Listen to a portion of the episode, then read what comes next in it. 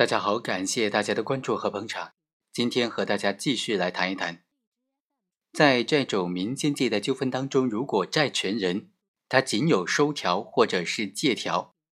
但是没有其他的证据来证明债权债务确实发生了，而被告却辩称说从来没有借过钱，在这样的民间借贷纠纷当中，谁能够赢呢？我们继续和大家来讲几个案件。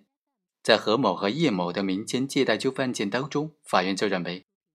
根据一审、二审审理查明的事实，何某为了证明他以现金的方式向叶某支付了一百四十万元的借款，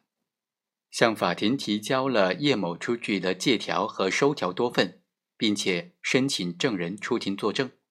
根据何某和叶某双方存在以汇款方式支付借款的交易习惯，这些借条和收条的内容。和已经查明的汇款支付方式以及时间都是不相符合的，不能够真实的反映双方之间的交易往来，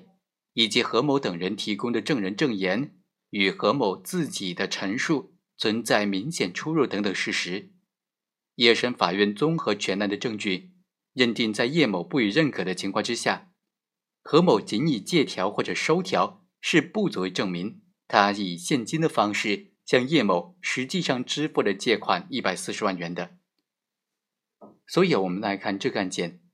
这个案件原告方也就是债权人，他仅仅出具了借条，但主张的是以现金的方式向被告支付的款项，而被告否认存在任何的借款。最终，法院认为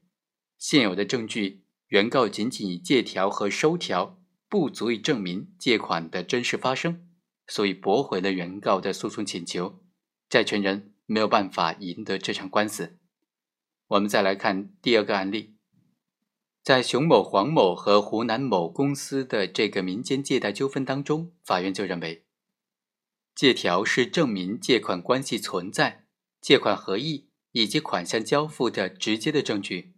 根据原审判决认定的事实，本案争议的借款都是自二零零六年起。到二零一零年期间形成的，申请人多次从被申请人处借款，每次都是出具的借条的。本案有证据表明，争议的款项两千万元是由多笔款项组成的，是由多笔借款组成的。此外，二零一一年之后，申请人和被申请人之间仍然存在诸多的业务往来，也都是用现金支付的方式。在审申请人虽然对于借条载明的借款的数额提出过异议，但是并没有向法院提交证据来证明借条存在的意思表示不真实的情形。法院认为，再审申请人是具有完全民事行为能力，而且曾经担任过某公司的法定代表人的人，对于向他人出具借条的法律后果应当是明知的。他以大宗的货币交易一般都是通过银行转账支付。以及争议的款项没有实际支付为由，认为法院认定的事实是错误的，但是却缺乏证据加证明，所以原审法院综合当事人之间的关系、相互之间的经济往来、相关交付凭证、支付能力等等方面，来综合认定说，本案涉案的两千万元借款的发生是存在的。也就是说，在这个案件当中，债权人他根据这个借条收条。是能够赢得官司的，能够证明这笔借款是真实存在的。我们再来看第三个案例，在梁某和南通某公司的民间借贷纠纷当中，法院就认为，梁某主张他曾经给这个公司借款三百多万元，一审判决已经说明了这笔款项是有收据的，但是仅仅有收据，没有交付资金的证明，而梁某在这个公司。具有身份特殊的这种情况，